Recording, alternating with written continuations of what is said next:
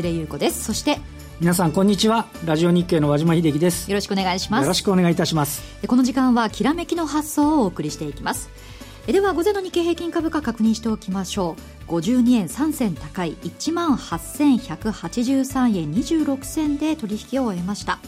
そして今日のゲストなんですが小次郎講師さんです。この後じっくりとお話を伺っていきたいと思います。では早速進めていきましょう。この後は和島さんに前場の振り返りと今週の相場展望についてお話を伺っていきます。この番組はパンローリングの提供でお送りしますでは、前場の日経平均株価ですね、改めてご紹介しましょう。52円3銭高い、18,183円26銭で午前の取引を終えました。高いところでは朝方9時、9時5分に18,253円13銭つけました。伸び悩む展開ですよね。そうですね。あの、CME、えー、シカゴの日経平均先物は18,270円という打ち返りで来たんですけども、まさにまあそこのあたりで寄ってきた。で、えっと、海外を見るとニューヨークダウなんかはそこそこしっかり、まあ、連日の戻り高値みたいな形で推移をしているということなんですけど、あの、昨日の東京市場を見ても、あの、売買代金2兆円割れで、あのー、2ヶ月ぶりぐらいですけどね。はい。ちょっと、あの、いろんなスケジューリング、来週の FOMC やら、あの、に、に、あの、日銀の金融政策決定会合やら、あと、五中全会という中国のね、経済を決めるようなところがあったり、はいまあ、あの、様子見気分が、あの、出来高自体は、あの、海外もすごく減っちゃってるというような部分はありますし、あの、そんなこんなで非常に様子見気分が強い、はい、えー、展開。今日の午前中もね、朝、ちょペロッと変われた後は、なんとなく、う伸び悩みというようなね、形にはなっているというところですよね。はい。そして今日のマーケットなんですが、日経平均は上昇しているんですが、値下がりの方が多いんですね。全体の59%、はい、およそ60%。一方の値上がりは31%ということで、えー、小型株の下げというのが気になりますね。小型株が下げてるんですけど、はい、ただし、あの、今日、あの、売買代金の上位30決、全市場で見るとですね、あの、土木管理とかベステラとか PCI って、要は、あの、マザーズとか2部の銘柄が3銘柄1割を占めてるんです。はいはい。だから人気になっている銘柄に関して言うと、そこにお金がこうずるっとこう入ってきてですね、はいはい。あの、まあ、一部が相対的に換算なので、あの、上がってき、順位が上がってきちゃってた話もあるんですけども、うんあの、全般が動きにくい中で、はい、まあ材料株なんかを物色する動きっていうのは、あの、午前中見ることができたかなという気がしますね。はい、で個別株で何か気になる動きそうですね。あの、下げ止まんない方では、あの、旭化成ですね。今日も年初来の安値、引き続き更新ということですね。はい。こちらは、まあ、三井系の、三井不動産レジデンシャルの問題ですよね。はい。あの、で、えっと、そこのところが、まあ、今日おそらく旭化成本体が、あの、記者会見やると思うんですけども、はい、やちょっと長期化の影響が出始めていると。はい。いうようなことなんですが、で、確かに旭化成は安いなんですよ。で、はい、ただし、今日あの見るとですね、先ほど申しました土木管理っていう土木の調査するとことか、はい、あとは地盤改良工事のサムシングとかですね、はいはい、あの地盤のこちらも調査する地盤ネット、要はこの新興市場の中で、あのこうした中堅のなんとなく仕事が増えそうな企業のところに関しては、非常にこう活況な状況にもなっているということで、はいとてもね、全般をこれで引っ張れる、上げられるほどの、あの、あの、ですか、あの、ボリュームではないですけども、はい、物色意欲ってのはね、こういうところにはちょっと散見されるんですよね。はい。まあ、この銘柄に関しては国土交通省が、えー、宅地のですね、建建物の取引業法に基づきまして、行政処分を検討しているということが分かったんですが、一方で追加緩和の期待というのもありますからね、不動産株にこちらの方は買いが入るという、こう複雑な動きになっていそうですよね。まあちょっとね、今日不動産も全体としても今日はさえなかった。昨日はあのノンバンクとかね、はい、結構その緩和期待あったですけども、今日はそこのところも、要は、なんか材料あっても人気的には長続きをしてないかなっていう部分もあるかもしれませんね。はいはい、そして今日 KDDI の動きも気になりますね。そうですね。あの、通信各社が、あの、通信各社っても NTT と KDDI なんですけども、非常に一時は上昇率ランキングに入ってたぐらいなんですが、こちらあの、昨日ですかね、あの、えっ、ー、と、審議会があって、あの、今、あの、ちょっと、えっ、ー、と、ちょっと前になりますかね、安倍総理が、通、携帯の通信量下げるべきだっていう話が出て、ドキドキしながら下がってたっていう銘柄群なんですけど、昨日審議会の中であの大学の先生とかが、もうすでに自由化してるんで、えー、もう、あの、これからさらにそんなに下げる余地はないんじゃないのみたいな話を、したっていうふうに伝わってまして、えー、今日セクターとしては、ここの KDDI、NTT、ちょっと目立つ上昇にはなっているというところでありましたね。はい。そして日経平均ですが、1万8000円台は維持しているわけですが、今週はどのように見たらいいでしょうか？あの、今週は ECB ですよね。ECB 理事会があって、で、来週になると FOMC があって、日銀の金融政策決定会合があって、ね、で、ECB はもしかすると動くかもしれないと言われてます。はい、で、要はもう、こ本来し、あとは、えっ、ー、と、中国の誤解前中っていう、あの、これもなんかその、なんか、えー、経済対策出るんじゃないかっていうような話もありますから、まあね、これを見極めないとっていう話ですよね。で、このところ日経平均的に言うと18,500円手前ぐらいが、えー、ちょっと重くなってると。で、一方で18,000に近づくと、ないしは割れると、えー、信託銀行、いわゆるその年金の買いがね、入ってたっていうようなあの話がありますので、19年でも一段のその不安っていうのも今のところ、まあ ECB の次第にもよるかもしれませんけれども、えー、あるということで、ちょっと動きにくい状況っていうのが、あの、続くのではなかろうか。このか、薄商いもね、はい、あって、まあちょっとトレンドが出にくい状況になってるかなというこれがなんかこう目先は続いちゃいそうな感じはしますけどね。うん、あの、11月初旬に郵政の上場を控えていますが、はい、それまで株価なんとかね、安定してほしいという思いもあるかと思うんですが。で、ね、あの、まあ、その後もね、安定しないと結局的に意味はないですけど、昨日あの、えっ、ー、と、ゆうちょ銀行と割烹生命は、ブックビルの上限で売り出し価が決まったって、はい、まあ想定より結構人気化しているような部分もありますので、まあこうした動きがね、これから11月にかけては、あの、どうなっていくかっていうのも一つ、ポイントかもしれませんね。はい。まあそしてこのところ火曜は下げる傾向が多いとね、話あったんですが、今日はプラスを維持、ね、下げ幅縮小していますが、まだ52円高ということで。下げるときには半端じゃない下げ方をしていただきますのでね、火曜日はね。はい。まあ5番は安定するかどうか気になるところですよね。本当ですね。はい。ではここでパンローリングからのお知らせです。ラジオ日経でもおなじみのパーソナリティ、小次郎講師のセミナーが、東京新宿で11月3日に開催されます。非売品の小次郎講師のオリジナル分析ソフトを贈呈します。うん、受講後も学習できるサポート掲示板ということなんですね。ご満足いただけなければですね、返金する満足保証制度など、個人投資家を応援する多くの特典があるということなんです。残りわずか今すぐご応募。詳細はお申し込みはですね、番組ホームページをご覧ください。そしてもう一つお知らせがあります。関西地方の皆さん、11月21日には大阪で投資戦略フェアが開催されます。東京では毎年おなじみの投資戦略フェアですが、初めて大阪でも開催されます。総勢13人の豪華出演者が個別株、FX、経済分析、225先物、JPX 日経400、デイトレード、信用取引、インバウンド銘柄など様々なテーマで講演をします。事前のお申し込みの方は入場無料となります。すでに満席近い講演会もありますので、お早めに番組ホームページからお申し込みください。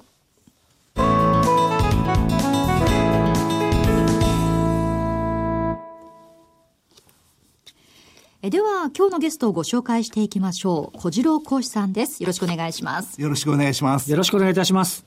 さて、今日お話伺うテーマなんですが、はい、勝てるトレードルールの作り方ということですね。そうですね。自分でルール作りというのはね、大切とよく聞くんですが、はい、その詳細というのはなかなかこう理解できないんですが、どういったものなんでしょうか？ううえー、トレードルールをね、えー、作りたいっていう人は今非常に多いんですけども、はい、その元になるものがないもんですから、私はその元になるものをまとめて、えー、具体的にどこが大事かってことをね、えー、お教えしてるんです。はい。この資料なんですが、番組のホームページに、えー、掲載してありますので、そちらご覧いただきながら、はい、えー、お聞きいただければと思うんですが、はい、まずはトレードルールのまあ必要性ということですよね。はい。なぜトレードルールを作らなきゃいけないかというとですね、えー、トレードをしますと、投資をしますと人間というのはね、なぜか正しい判断ができなくなるっていう、そういう特徴がありましてね。はい、やってない時はね、正しい判断がいくらでもできるんです。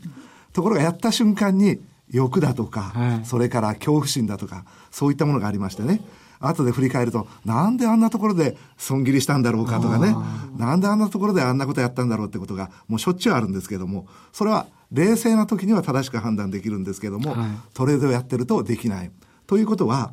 冷静な時に、こうなったらこうする、ああなったらこうするってことをですね、すべて決めておけば、それなりに皆さんちゃんとできると。こういうことでですね、えトレードルールが必要なんですけども。やっぱね、下がっちゃったりすると、精神状態もちょっとね、ドキドキ感とかなると冷静に判断できないですよね。それいくら優秀な方でもパニックになってしまうわけですよね。パニックになる。まあよく言われる話ではですね、東大生ぐらい能力がある方が、はい、トレードした瞬間に高校生程度の判断能力になり、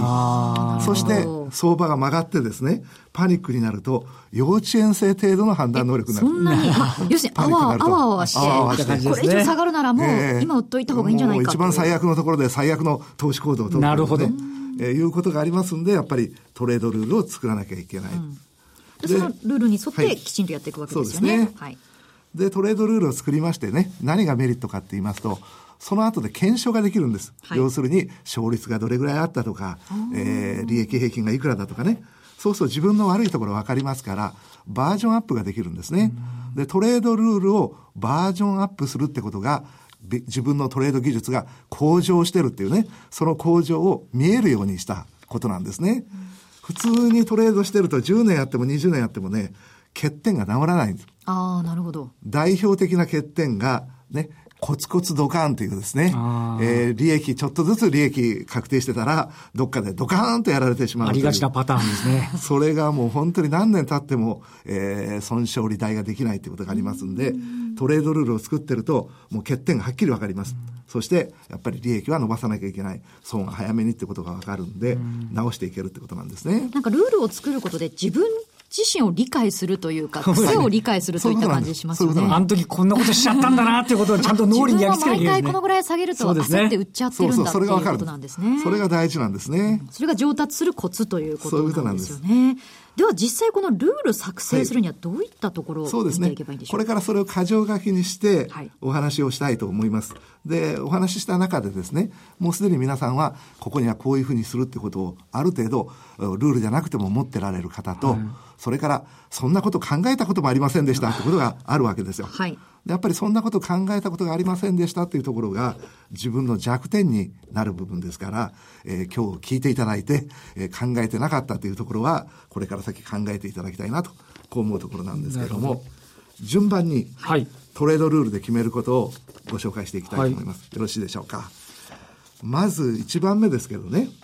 投資用資金、ね、えー、これに関してトレードに使う、投資に使うお金は明確になってますかと。今年、投資に使うお金は100万です、500万です、250万ですってことが明確になってる。これ簡単なように思いますけども、意外と思って、あの、明確になってない。ボーナスが出たらね、ボーナスを継ぎ足す。あるいは、え車が買いたくなったら車買っちゃう。え自分が投資を資金と思ってたものが、その都度変化しちゃうんですね。どのぐらい使ったかも分かんなくなっちゃう。元が何だか分かんなくなっちゃうからで例えば年間で100万利益が出たと思ってくださいよ。100万利益が出て、それが成功か失敗かっていうのはですね、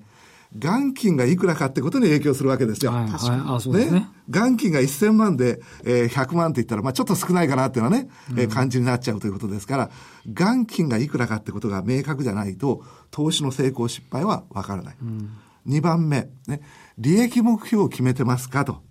これも意外と決まってない。ねえー、1000万で投資をしようと思ったら、年間2割とか3割とか、こういうものを決めてなきゃいけないんですね。というのは、えー、年間で5割、まあ投資ですから、そういった利益が上がることもあります。もっと大きい利益が上がることもありますけど、それは相当リスクを取っての話なんです。はい、で、それが1割2割っていうの話だと、まあそれはリスクね、ある程度抑えることができますね。えー、そういうことで、どれぐらいを利益目標にするかってことで、トレードのやり方っていうのは違ってくるんですけど、ほとんどの方が大雑把にやってますんで、それもまず明確にしてやってくださいと。じゃあ、続きまして資金管理に行きますけど、はい、これ前回出演した時にね、えー、ユニットという考え方をご紹介したことがあると思うんですけど、はい、えー、自分の投資用資金に応じて取引する銘柄に応じて適切な1回の取引量っていうのがあります。これをきっちりと知って取引をする必要がある。で、最大取引時、ね、1回の取引を積み重ねることによって最大何パーセントまで、えリスクを取っていいかっていう、はい、この最大の取引量をね、え知ってるか。これ一つ一つ皆さん検証していただいてね、うん、これ分かってないな、適当にいい加減に決めてるなっていうところは、はい、まあ自分にとっての弱点になってくるところなんです。じゃあ3番目、リスク管理ですけども、今いくらリスクを取ってるか。私はあの、投資をしている方には一番大事なこととして、皆さんが今現在投資をしているのは、投資用資金に対して何パーセントのリスクを取ってますか、うんはい、これを日々意識してやってますか？っていうのが大事で、はい、これを意識しないと、もうほとんどの方がある時期、えー、自分の限度を超えたリスクを取ってしまう。ところが、えー、その一旦そういう痛い思いをするとですね、はい、次には、お金は口座に入れてるんだけど、取引はほとんどしてない。なるほど、なるほど。で、取引をほとんどしてないってことだと、増えるはずもないですよね。はい、ですから、適切なリスクはやっぱり取らなきゃいけない。限度があるということで、それを日々把握してくださいってことが非常に大事。うん、そのやり方を知ってますかと。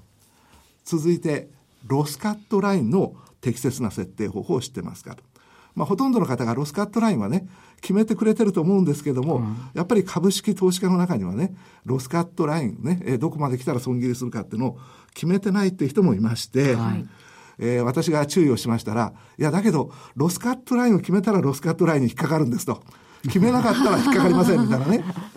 それは引っかからないけど、塩漬けになってるわけです。それは決していい話じゃないから、塩漬けしたくないんであれば、やっぱりロスカットラインっていうのは決めなきゃいけない。だけどこれが、どこにロスカットラインを決めればいいかってことに関しては、どんぶり勘定が多いんですよ。やっぱりこれも、ちゃんとしたね、えー、方法論があります。これを知ってますかと。それから、トレーリングストップっていうね、まあ、手法があるんですけど、はい、そういうのはお聞きになったことありますかね、トレーリングストップこれはどういった意味なんでしょうか？ロスカット、ねはい、ロスカットラインを決めます、はい、価格が上がっていきました。上がっていきましたら、それに応じてロスカットラインを上げていくってことあなるほど、なるほど。あ、それは聞いてですね。底辺をね、切り上げ例えば1000円でお買いになって、うん900円をロスカットラインとね、はい、してるというふうに考えてください。途中で1300円、1400円まで上がって、いいなと思ってても、ある瞬間ガタガタっと崩れちゃって、はい、結局900円で損切りしましたみたいなことはありますよね。うん、それが1000円、1100円、1200円と上がっていく過程で、900円のロスカットラインを1000円、1100円と切り上げていく。はい、これが、まあ、トレーリングストップということで、大変有効な方法なんです。ですからやっぱりぜひそういったものは利用してもらいたいなというふうに思います。はい、それから銘柄分散というね、はい、えー、リスク管理の中ではやっぱり一つの銘柄にどっと投資をするんじゃなくて銘柄分散をするってことが非常に大事なんですけども、はい、それもどういう銘柄分散がいいのかってことが分かってないと同じようなね、会社に、ね、同じような会社にどっとやったら、銘柄分散してるつもりが、全部一緒に下がっちゃったよ、みたいな、えことになりますから、えー、そういったような相関関係とかいうものをしっかりと理解した銘柄分散というのが必要になってきます。はい、続きまして、トレード管理と。まあ、どんどんどんどん進んでいきますけど、はい、まあ、分かってるか分かってないかということを確認していただければと思いますけども、どこで仕掛けるか、仕掛けのルールですね。この仕掛けのルールっていうのは意外と、まあ、あ皆さんお持ちの方が多いんですけれども、実はトレードルール全般の中では、この仕掛けのルールっていうのは要素の中の一つに過ぎないんですね。ですから、いいタイミングに買ったとしても、いい結果が出るとは限らない。うん、全体像をしっかりと理解していただいて、次がちょっと難しいんですけど、追加。最初に、例えば1000株買いました。えー、まだまだトレンドが続いてます。追加で1000株買います。うん。っていうのは非常に高級な、えー、技術。難しいですね、うん。はい、えー、高く買いますと結局失敗しちゃう。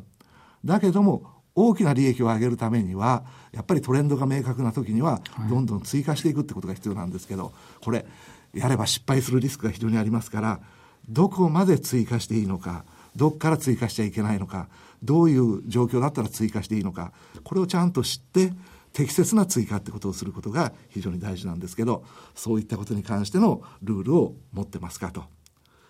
続きまして、あの、手仕舞いのルール。先ほどロスカットのね、はい、話をしましたけど、どこで利益を確定するのかっていうことも、まあ大体、どんぶり勘定で決めてる方が非常に多いんですけど、はい、やっぱりルールを持ってなきゃいけない。で、端的に言いますと、今トレンドがあるとしますね。トレンドがあるとすると、トレンドがある限りは持ってないとダメです。うん、はいトレンドがある最中に、もうここら辺で自分は満足だって言って手しまいますと、大きく上がった上げ相場が取れないんですね。で、その大きく上がった上げ相場で、どれぐらい利益を取れるかってことが、やっぱり1年を通して利益が上がるかどうかのポイントになりますから、えー、そういう手仕舞いのルールってものをしっかりと持ってないとダメですよと。続きまして、取引の銘柄を選択するルール。いっぱい株式市場の銘柄ありますから、その中で一体何をやるのかってことに関しては、自分でルールを持って、こういった銘柄をやりますという、出来高だとかね、いろんなところからルールを持っておくと。こういったことが必要なルールで、今日お聞きになった方に、はい、ここ考えたことないやと いうようなことが、もしありましたら、はい、そこが弱点なんで。これはやったことあるけど、これはやったことないっていう結構いらっしゃいますよね。そういうことですね。そうです。これをお話しするとね、大抵が半分ぐらい、あの、考えたことがありませんっていう話が出てくるんで、そこが自分が欠点だって分かるのが、えー、トレードルール作りの大切なことなんですね。で、その欠点のところ、じゃあ自分は追加のやり方に関して適切なルール作りをちょっと徹底的にやってみようみたいなことをすると、ずっと利益の金額が大きくなるんですよ。そういったことを意識してやっていただきたいなというのが、トレードルール作りです。これ結果をきちんと記録して検証するということも大切そうです、ね、それができるのがトレードルールなんですね。だからトレードルールってのは記録をつけるってことと、それを検証する。そして先ほど言ったバージョンアップするってことがね、ワンセットで。そういうバージョンアップを私は、えー、私の門下生には半年に1回やらしてましてね。半年に1回 バージョンアップして、3年やると、大体みんな安定的に勝てるようになると。なるほど。うんというのがトレードルール作りです。はい、続きまして、えー、トレードエッジっていうね、話にちょっと、うん、移らさせてもらいたいと思うんですけど、例えば、勝率が80%でも負けるときは負けるじゃないですか。はいはい、勝率30%でも勝つときは勝つじゃないですか。先ほどね、うん、ちょこちょこちょこでドカンってやられちゃう、はい、5勝1敗でもすごい大やられって話ですよね。そうすると、勝つ負けるっていうのは、決してあの、勝率とは違うんで、はい、じゃあ勝つ負けるって一体何なのかっていう方程式があるんですね。はい、えこれ知ってる方は知ってますけど、知らない方がいるんでご紹介します。勝率かける平均利益、引くことの負け率かける平均損失。負け率ってのは勝率の反対側。うん、勝率が7割だったら3割ということですね。勝率かける平均利益、引くことの負け率かける平均損失。これがプラスであれば必ず勝ってる。これがマイナスであれば必ず負けてる。こういったことで勝率がいくらってことだけじゃなくて、平均利益、平均損失、こういったことをぜひ意識してくださいってことなんですけど、まあそういったのもトレードルールを作って検証していくというようなことをやっていかないと出てこないんで、はい、えー、ぜひそういったことをやっていただけたらと思いますね。こういったお話ですが、11月3日に開催されます有料セミナーでもお話しいただけるんでしょうか？はい、します。はい。どういったことをもっと詳しく、はい、11月3日、基本的に中心にお話しするのは、大循環分析というですね、はい、移動平均線の大循環分析。これはパンローリングさんから DVD で出てますんで、はい、えその話を、え DVD に話してない話も含めてですね、えちょっと専門的にですね、え実際のチャートを使いながら実践の話をしたいと思いますけど、そういったチャート分析とはすべて、えトレードルールの中に落とし込んで、最終的に勝てるようになる。そのためのものですんで、そういう話をします。はい。えー、ご興味のある方、詳細はお申し込みは番組ホームページをご覧いただけたらと思います。はい、えー、こちら、あの、オリジナル分析ソフトも贈呈ということでね、楽しみですよね。えー、ここまでは小次郎小石さんにお話を伺いました。どうもありがとうございました。ありがとうございました。ありがとうございました。さて、番組もそろそろお別れの時間となってきました。5番の日経平均株価、プラスを維持できる。ね、火曜日のところでね、リズムを取っていってもらうとね、ちょっとあの、明日以降また違うんじゃないかと思いますね。はい、落ち着いた相場期待してますね。はい、来週も素敵なゲストをお招きしてお話を伺っていきますお楽しみにここまでは和島さんに伺っていきましたどうもありがとうございましたどうもありがとうございましたでは皆さんまた来週お会いしましょう。この番組はパンローリングの提供でお送りしました。